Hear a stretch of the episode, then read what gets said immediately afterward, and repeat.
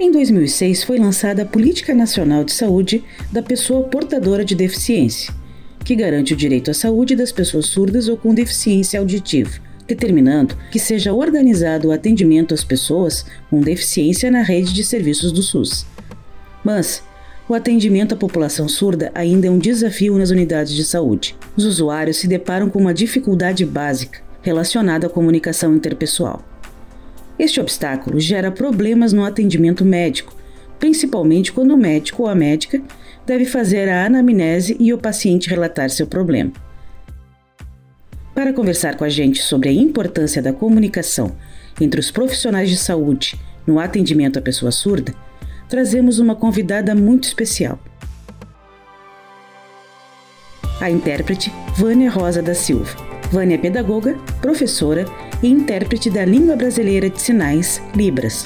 Eu sou Sandra Henriques, professora e doutora em comunicação, e junto comigo neste episódio está a professora e historiadora Marluce Macedo. Fiquem conosco, o Medcast está só começando. Olá, Vânia. Seja muito bem-vinda ao Medcast e obrigada pela disponibilidade em conversar com a gente neste episódio. Oferecer condições de inclusão para as pessoas com deficiência auditiva é cada vez mais importante. É necessário trabalhar a conscientização, batalhar contra o preconceito e os mitos, para que os surdos possam ser reconhecidos como pessoas e profissionais capazes. Vânia, como é que o Dia Nacional do Surdo no Brasil chama a atenção para a comunidade e para a luta em prol da inclusão na sociedade? Bom dia, obrigada pelo convite. Então, por incrível que pareça, nós vivemos num lugar onde as pessoas falam muito de legislação, de inclusão, de acessibilidade, que todos nós somos iguais, que nós temos que ter as mesmas possibilidades e chances, mas a gente vê que isso não acontece, né? Porque senão não teria o dia do surdo. O dia do surdo é para ser marcante, é para mobilizar, é para articular, para conscientizar as pessoas que ainda há muita coisa para fazer. E existe ainda muito preconceito, muitos mitos e muito desconhecimento da parte das pessoas. O que, que os surdos desejam? A inclusão deles no processo social, educacional, em qualquer espaço e que as pessoas saibam se comunicar com eles. Porque se não tiver comunicação, não há conhecimento, não há informação. E hoje nós temos um problema sério, né? São algumas instituições que oferecem o curso de tradutor e intérprete, por exemplo, para que as pessoas possam ter o conhecimento de comunicação. E a gente tem que conversar com eles para saber se é essa acessibilidade que tanto se fala, se a comunicação em língua de sinais está acontecendo e se eles estão tendo acesso com o intérprete em diferentes espaços públicos. Que eu sei que não, essa conscientização, né, Vânia, ela é, ela é, importante, né, importante demais, porque uma pessoa com deficiência auditiva, não necessariamente ela entende a escrita tradicional, alguns também fazem leitura labial, mas não são todos, ou oralização do português, então as barreiras na comunicação, elas são inúmeras, né, o que acaba dificultando a inclusão da pessoa surda em ambientes sociais. A partir da tua experiência como intérprete, né, amiga e esposa de uma pessoa né, que é surda, quais seriam as principais necessidades que deveriam ser debatidas e inseridas na sociedade para que houvesse, então, de fato, uma inclusão das pessoas surdas? Ah, pergunta fantástica. Primeiro, a questão da saúde e do judiciário é fundamental. Eu não vou nem falar a questão da educação. A educação vai do jeito que está indo, tem uma inclusão, às vezes só no papel, mas eu trabalhei em alguns espaços inclusivos e isso acontece em alguns espaços. Só que daí, isso é um espaço, certo? Só que nós temos outros espaços que também são fundamentais para a nossa vida. Então, eu me coloco no lugar do surdo, aonde eu tenho que ir num atendimento médico, enquanto ouvinte. E eu chego lá, o médico não me dá a mínima atenção, ou porque ele está cansado, ele está estressado, tem um monte de gente para atender, não sei, com convênio ou sem convênio isso acontece, ou simplesmente ele me medica com algo que não é a minha necessidade nesse momento, apesar de eu ter dito que a minha dor era aqui, era ali, enfim. Então a gente tenta, a gente sabe que isso acontece com ouvintes. Agora, digamos na situação do surdo, o surdo ele tem um problema sério, porque ele chega lá e ele quer se comunicar com o médico. E o médico não tem conhecimento de Libras e ninguém na equipe médica, nem na secretaria, no atendimento, sei lá, ninguém sabe falar a língua dele. Bom, ele pode ter uma crise epilética, ele pode ter ingerido um veneno, que aconteceu uma vez. Quem é que vai atender essa pessoa com deficiência? De comunicação né? Então, o que, que eu penso? Que a área da saúde é fundamental para a saúde e para a vida do ser humano. Então, as, as equipes médicas, e eu penso muito na SAMU também, nos atendimentos clínicos, no posto de saúde, as pessoas têm que saber Libras. E que a Libras deveria ser uma disciplina comum em qualquer instituição, onde as crianças, desde pequenas, deveriam ter o acesso a essa língua, porque é a língua mais usada, nós sabemos disso, né, estatisticamente. Nós já sabemos que a língua de sinais tem sido mais usada do que a língua inglesa. E as pessoas ainda não sabem. E eu tenho vários relatos, né? Se eu pudesse te falar vários, a gente escreveria um livro de pessoas surdas que foram até um atendimento e não foram bem atendidas. E como tu falaste, tem pessoas que dizem assim: eles vão fazer leitura labial. Eu vou falar bem alto, vou articular bem os lábios e eles vão ler os lábios. Não vão ler os lábios, porque não são todos os surdos que leem os lábios. Vou entregar um papel e agora a gente vai se comunicar. Não vai rolar. Não vai rolar porque a comunicação é visoespacial. Né? Isso não quer dizer que surdo não saiba ler e escrever, mas ele tem uma estrutura específica para a escrita. Então, a comunicação é fundamental através da comunicação. E o relato que eles me dizem é de uma dificuldade constante. Muitas vezes, hoje, no momento que nós vivemos remotamente, alguns atendimentos ainda estão acontecendo porque eles ligam para mim por vídeo e dizem: Eu estou aqui. Daí a pessoa fala, sabe? Só que é, é complicado porque a pessoa também no vídeo não se coloca de maneira correta. De, eu preciso te ouvir, ok, mas eu preciso enxergá-lo. Né? E a pessoa fica no telefone no vídeo e fica falando comigo e o surdo está lá atrás querendo sinalizar o que ele quer dizer. Então a pessoa não sabe nem para que serve, né? É muito complicado. E isso é simples, é nós falarmos, é a gente estar tá podendo dizer para a sociedade que eles só querem se comunicar. Agora, muito é, em relação né, do que tu estás trazendo para a gente, a gente sabe que a igualdade e a acessibilidade é um direito, né? Uh, com a tua experiência, tu deve saber muitos casos né, relatos de pessoas, como tu, né, tu que poderia fazer até um livro sobre isso. Né? Uh, pode relatar para a gente algum caso de atendimento aos surdos que não se deu de forma satisfatória em um ambiente médico, até para que os nossos ouvintes tenham essa essa noção, né, de como que os, as pessoas surdas são tratadas em um ambiente médico e qual seria essa necessidade, né, de um bom atendimento. Uhum. Tem vários casos, tá? Vários, vários, inúmeros. Vou citar alguns, né? Mas tem o caso de uma surda, que ela precisou de um certo atendimento. Eu estava indo para o meu local de trabalho, eu não tinha como desviar minha rota, porque eu estava indo para uma outra cidade para um atendimento também com surdos. E essa surda me manda uma mensagem que ela não estava bem, que ela precisava de ajuda. Eu sabia que ela ia, ela deveria estar indo para o trabalho. Ela e o marido são surdos, ela não mora com sogra nem com mãe, então ambos são surdos certo? E o marido já tinha saído para o trabalho. Liguei então para um amigo, ouvinte, que é intérprete e que por acaso é vizinho, mora na mesma cidade. E eu perguntei para ele dessa disponibilidade dele, de, ter, de acompanhá-la. Bom, o que, que aconteceu? Desde aquele momento que eu entrei em contato com ele, eu pedi a gentileza que ele acompanhasse ela até o hospital local e foi o dia inteiro o atendimento. Só que as pessoas não sabem muito bem qual é a função do intérprete também, né? E dessa comunicação. As pessoas insistem em dizer, só um pouquinho, tu é o marido dela? Não, né? Então, com licença. O que, que tu tá sentindo? E a menina, assim, ó, desmaiando. Mal. Então, assim, ó, a, a, falta de consideração que as pessoas têm com esse atendimento, com esse acesso, não respeitando quem está atendendo, porque as pessoas que fazem lá da saúde, elas pensam que aquela pessoa está se intrometendo no lugar que não foi chamado, que a voz tem que ser da pessoa com deficiência, a voz tem que ser da pessoa com deficiência quando a pessoa com deficiência fala. Mas quando a gente está falando de surdo, é o intérprete ou aquele acompanhante, aquele amigo que vai fazer a voz. Na, nesse atendimento foi bem complicado, mas o que que facilitou? Esse, essa pessoa que é intérprete, ela é, ele é enfermeiro, é um amigo assim parceiro, né, que, que presta atendimento, né, tanto pro ouvinte como pro surdo. Ele conseguiu fazer esse atendimento e conversar com os colegas de profissão e dizer: eu estou acompanhando ela, e ela está assim, assim, assado. Ele fez todo o atendimento, a triagem, ela ficou hospitalizada. E nesse meio tempo nós estávamos se falando. Ao mesmo tempo que ele me informava, eu informava a empresa e o marido. Ela tá bem, ela tá tomando soro, ela tá sendo medicada, ela vai ficar tantos dias. Daí eu fui falar com a empresa dele que a esposa precisava do marido porque o menino, esse rapaz, teria que sair. Ele tinha que ir para casa dele porque ele passou o dia inteiro em função da surda nesse atendimento.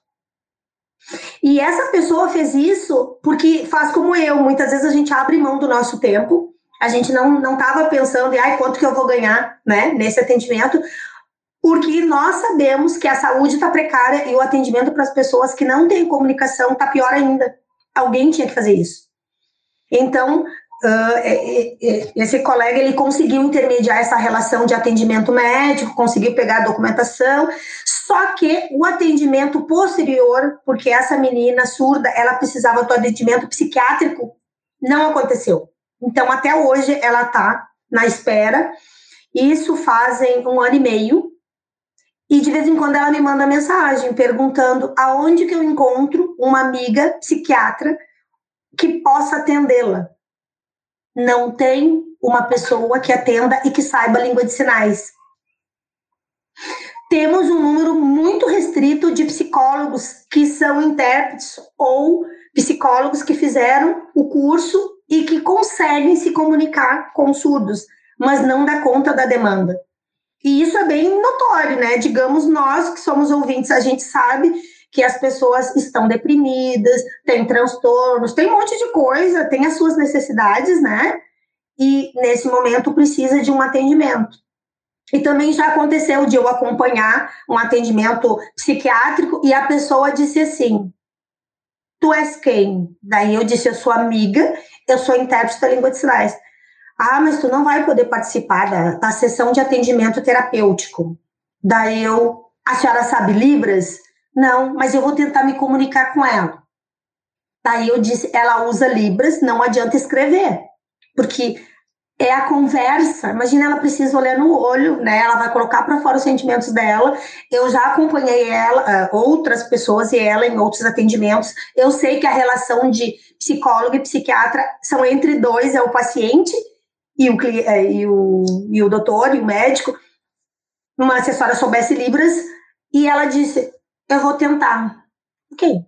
Ela me impediu de entrar, eu fiquei sentada na sala de espera e fiquei lá pensando o que está acontecendo, até que daqui a pouco ela abre a porta, não muito feliz, né? E ela diz: Acho que tu vai ter que participar. Ela não entende nada do que eu falo. Mas eu lhe disse que ela é surda. Só que depois os atendimentos não acontecem. Por quê? Porque as pessoas não sabem Libras e a Vânia ou outros são intérpretes, a gente trabalha por hora. Então, nós temos a nossa agenda de atendimento. E lá, quem é que vai pagar esse deslocamento e esse atendimento que é presencial? E é sistemático, é semanal ou de 15 em 15 dias? Então, assim, a ideia é que mais pessoas, principalmente na parte médica, tenham conhecimento de Libras e que possa fazer esse atendimento que o surdo agradece. É, é uma situação bem interessante que tu está trazendo, né, Vânia? Porque atendimentos médicos, né, com psicólogo, psiquiatra, é algo muito pessoal. Exatamente. Tem coisa pior ainda. Olha só, agora me lembrei de um outro fato. Uh, teve uma situação onde uma menina foi abusada. São várias, tá? Isso acontece todo dia. E uma menina foi abusada e a família me procurou e eu estava no outro município. E daí eu pensei, bom, vamos ir, vamos atendê-la. E então, assim, ó, esses órgãos também que trabalham com o menor, com o jovem, com a criança, e daí naquele momento era o conselho tutelar, né? Que daí eu pedi ajuda para o município para que nós pudéssemos levá-la para Porto, Porto Alegre para a gente poder fazer o atendimento. Eu ainda não tinha enfrentado essa experiência de fazer, de participar de uma consulta médica com, perito, com perito que faça exame de corpo e delito a gente só ouve falar. Só que agora eu ia entrar na sala junto com ela. Então começa do atendimento desde a porta, né? Dessa acolhida que a gente faz com essa família, com esse pai que está arrasado, com essa mãe que está assim, ó, querendo sumir e com os sentimentos dessa menina, que era uma adolescente. Bom, o próprio conselho dizia assim, ó. Então tá, peguem o ônibus e vão. Tu tá liberada. Oi? Como assim? Não, nós vamos levá-la. Não. Eu falei com o prefeito da cidade para que a gente conseguisse, porque eu sabia que tinha carros lá na garagem. E daí foi liberado e nós fomos até Porto Alegre para fazer esse atendimento. Chegando lá, as pessoas são super frias, elas não entendem que esse jovem, essa mulher, ela tá fragilizada, ela tá quebrada por dentro, né, gente? E as pessoas como se tivesse num frigorífico, sabe? Carne é carne, vai lá, deita, faz assim que eu vou dar uma olhada. E daí eu tive que conversar com ela, só calma, eu posso entrar? Daí o, a pessoa, né, o perito ainda disse, só pode entrar uma. A menina tinha que decidir entre eu e a mãe, e ela disse, a Vânia, porque a Vânia era amiga, a Vânia era prof, a Vânia era parceira, eu conheci ela desde criança, aquela coisa, e daí eu entrei né? Então, e daí eu tranquilizei ela e eu disse para ele, olha, é a primeira vez que a gente vem nesse espaço, então se tu pudesse ser mais tranquilo, até o teu tom de voz, porque o cara tava assim, com, sei lá, com pressa. Então eu fico pensando o quanto a gente tem que sensibilizar esses atendimentos, são diversas situações, né, Vânia? Situações bem difíceis, como essa que tu relatou, né? Situações complicadas com relação à saúde, com relação a todas essas coisas, mas a gente também sabe que existem situações difíceis para o surdo também nas atividades do cotidiano, né? Limitam o acesso dos surdos a oportunidades básicas. E essa limitação, ela acaba dificultando o acesso do surdo ao mercado de trabalho. Quais, assim, os maiores desafios que tu pode relatar para nós com relação aos surdos, que eles relatam, né, para ti com relação à inserção nesse mercado de trabalho? Ah, é complicado, é um outro problema seríssimo. Primeiro, eu sou consultora, né? Então, o que, que acontece? A empresa já solicita vaga. Olha, eu preciso de tantos surdos na minha empresa. Daí eu pergunto qual é o cargo, né, a função, salário, turno, para mim poder informar e mapear, porque como eu trabalho com diferentes regiões, eu tenho que saber de onde é que eles vêm e se eles têm essa disponibilidade, ok. Daí a pessoa lá que está fazendo recrutamento, ela diz assim, eu preciso de um meio surdo, assim, ó, que ele escute, tá? E que ele também fale, que não precise de libras e que ele se comunique claramente na escrita. Daí eu pergunto, que inclusão é essa que tu quer? E que surdo é esse? Aonde que eu vou achar? Não tem. Então nós temos um problema muito sério. Assim como acontece, aconteceram com duas empresas que eu conheci, que eles contrataram, assinaram a carteira e deixaram eles em casa. Como eu fiz a mediação da comunicação, eu perguntei, tá, como é que tu tá, fulano? Fulana. Ué, em casa, tô recebendo meu salário. Daí, como assim? E daí eu perguntei como. Simplesmente eles estavam em casa recebendo salário porque a empresa não quis chamá-los para dentro da empresa. Uma vez por mês eles iam lá, não sei como, regularizavam o ponto e eles ficavam em casa. Então eu fico me perguntando, que inclusão é essa? E algumas pessoas ainda na mesma mentalidade, então não é uma empresa, né? São várias porque a princípio eles acham que é o mais barato, porque não tem que construir uh, uma escada especial, não tem que marcar piso, não tem que fazer uh, a escrita de braille, que é numa placa, então é caro para fazer todos, enfim, uh, os departamentos, não precisa comprar um software, né, que é caro. Ok. Daí eu pergunto, alguém na empresa sabe Libras? Não. Tá, e como é que vocês pensam em fazer essa mediação de conversa? A gente vai escrever, porque no, no ensino médio, no segundo grau, eles têm que saber ler. Então, assim, ó, com todas as informações que nós temos na mídia, nós temos seminário, evento, conselho da pessoa com deficiência, as pessoas falando sobre suas necessidades, mesmo assim, as empresas não sabem como fazer. Elas querem cumprir cotas, dizer que fazem o recrutamento, que tá tudo certo, e o surdo ele não fica. Ele fica um tempo e ele sai. Então ele fica assim, uns três, quatro meses, um ano. Depois eu acho ele em algum lugar e eu pergunto: por que, que tu saiu de lá? Não sei. Me deram o papel, eu assinei, saí. Não precisa só fazer, fizeram assim, ó. Eles não entenderam nada. Então, assim, se eu não tenho as minhas regras enquanto funcionária claras para mim, ninguém me diz o que eu tenho que fazer, até me dizem do jeito que eu não entendo, como é que eles vão fazer. E também tem o lado do alguns RHs estão mudando, alguns raros, eles ainda me escutam. Eu digo, tá, por que, que não deu certo? E daí elas dizem todos aqueles mitos. Eles não querem trabalhar, eles querem escolher serviço, eles brigam com o chefe. A gente diz para eles fazerem aqui na produção, eles fazem por aqui, não pode. Quem disse isso? Aí todo mundo disse. De que jeito vocês falaram? Falando, escrevendo, não funciona. Vamos fazer diferente? Eu venho aqui, a gente faz um treinamento, a gente conversa com eles, a gente deixa bem claro. Qualquer problema, tu me aciona ou por vídeo ou presencialmente, a gente faz uma reunião com eles e conversa. Qual é a dúvida? E daí eu tenho, não vou dizer nem nome, mas eu tenho uma empresa muito show que há 14 anos eu atendo. Há três anos atrás, é, foi antes da pandemia, eles ganharam um prêmio internacional de acessibilidade.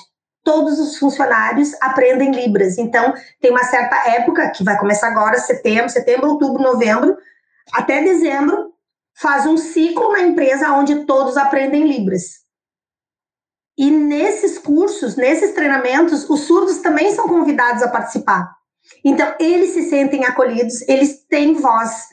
E agora eles já sabem, né? Qualquer problema, eles já ligam para mim, web. Ah, eu tô com um problema assim. Daí eu já chamo a guria da RH e a gente já resolve. Uma questão de comunicação, simples assim. E todos os treinamentos, entrevistas, seja o que for.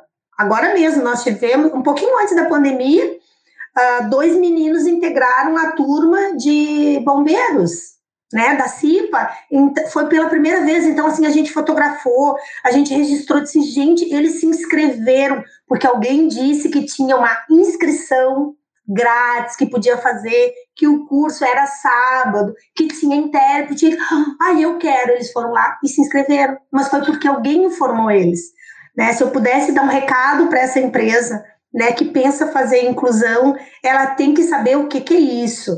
Porque tem muita gente falando inclusão, mas não sabe de fato. Ela só traz, né, leva, encaminha as pessoas com, deficiente, com deficiência e larga eles lá. E assim, eu fiz o meu papel, vocês queriam, né? Eram 10, 20, 50, tá, tá tudo aí. Como é que a gente vai atender? E por mais que se diga assim, aí a gente tem que tratar eles igual, Uh, em que sentido é essa igualdade? Igualdade de acesso, ok? Igualdade de salário, de atribuições. Mas a gente tem que tratar eles diferente nas suas especificidades, sim. Porque se eu não tenho a comunicação, eles não vão ficar. É só nós pensarmos um pouquinho quem é que consegue ficar oito horas no trabalho, vendo as pessoas falando, rindo, conversando, se divertindo, mas estão trabalhando, e eu aqui só olhando porque eu não entendo o que eles falam e ninguém me entende. Impossível, não fico. Mesmo precisando de grana, porque às vezes as pessoas dizem, ah, não, não quis ficar porque não estava precisando de dinheiro. Não, eles precisam, mas eles não estão felizes. Então, eles vão procurar uma empresa que realmente o acolhe. Vai custar uma grana? Sim, a pessoa vai ter que ter uma consultoria, vai ter que ter uma assessoria, vai ter que ter intérprete, vai ter que ter curso de Libras.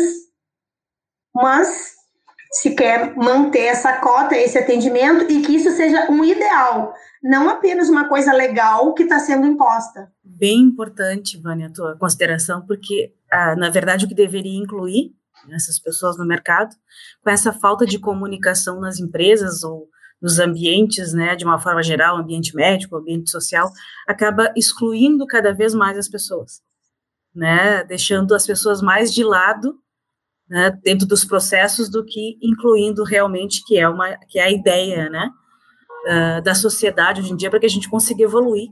Né? É uma, além de ser uma forma de responsabilidade social, é um direito à igualdade e à equidade que essas pessoas uh, necessitam e possuem dentro da sociedade.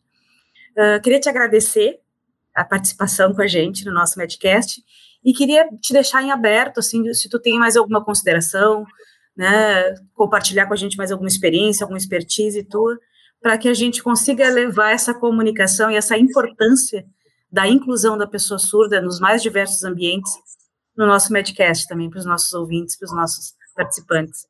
Então, primeiro eu queria agradecer esse espaço, acho que é super importante. Então, eu gostaria de fazer uma reflexão para as pessoas, que é o que eu sempre digo. Quando a pessoa não entende, eu digo: se fosse o teu filho, o que que tu faria? Ah, mas o meu filho, daí a pessoa dá toda uma explicação. Então tá, então te coloca no lugar de que realmente a pessoa não está entendendo o que está sendo dito. E que a gente tem que sentar e fazer um plano de ação. Dica para o pessoal da RH, para a escola, é a mesma coisa. PPP, Projeto Político Pedagógico. Se eu estou na escola, eu vou fazer um plano de ação que atenda. As pessoas em torno têm que saber que nós temos pessoas diferentes, sim. Elas têm igualdade de direitos, sim. Mas eu tenho que entender que o cego precisa do braille, precisa de uma locomoção, precisa desse espaço, né? Enquanto que o surdo, a gente precisa da língua de sinais, a gente precisa do intérprete e que as pessoas entendam como é essa comunicação. Então, preciso deixar bem claro para quem convive, né? Se eu estou na empresa, eu vou fazer essa adaptação, eu vou colocar lá um programa, porque projeto termina. Projeto a gente faz, acabou, muda a ideia a gente vai fazer outra coisa. Quando a gente fala em programa, a gente está pensando num atendimento sistemático, para a gente sentar, avaliar e ver os acertos e ver o que, que a gente pode melhorar. E chamar essa pessoa também e que ele possa dizer o que, que tu está precisando. Né, dessas pessoas que querem pertencer a esse espaço e vão permanecer. Então, é bom para a empresa e é bom funcionário surdo que precisa da grana para pagar suas contas, como qualquer um de nós. Então, que a gente pense isso, né? se a gente está pensando em incluir ou na escola ou na empresa. Muito obrigada, Vânia, por esse, todos esses esclarecimentos maravilhosos que tu deu. Acho que realmente isso é muito importante, né? E é uma coisa não só lembrar agora, né, que o mês da pessoa com deficiência, no dia do surdo, né? Essa inclusão, essa conscientização, ela tem que fazer parte da nossa vida durante todos os dias, durante todo o ano, a gente pensar e se conscientizar da necessidade dessa comunicação, de quão isso é importante. Muito obrigada mais uma vez por ter participado aqui com a gente desse podcast especial aqui do Grupo Educacional IBCMed. Obrigada, bom dia para vocês, muito obrigada. Obrigada.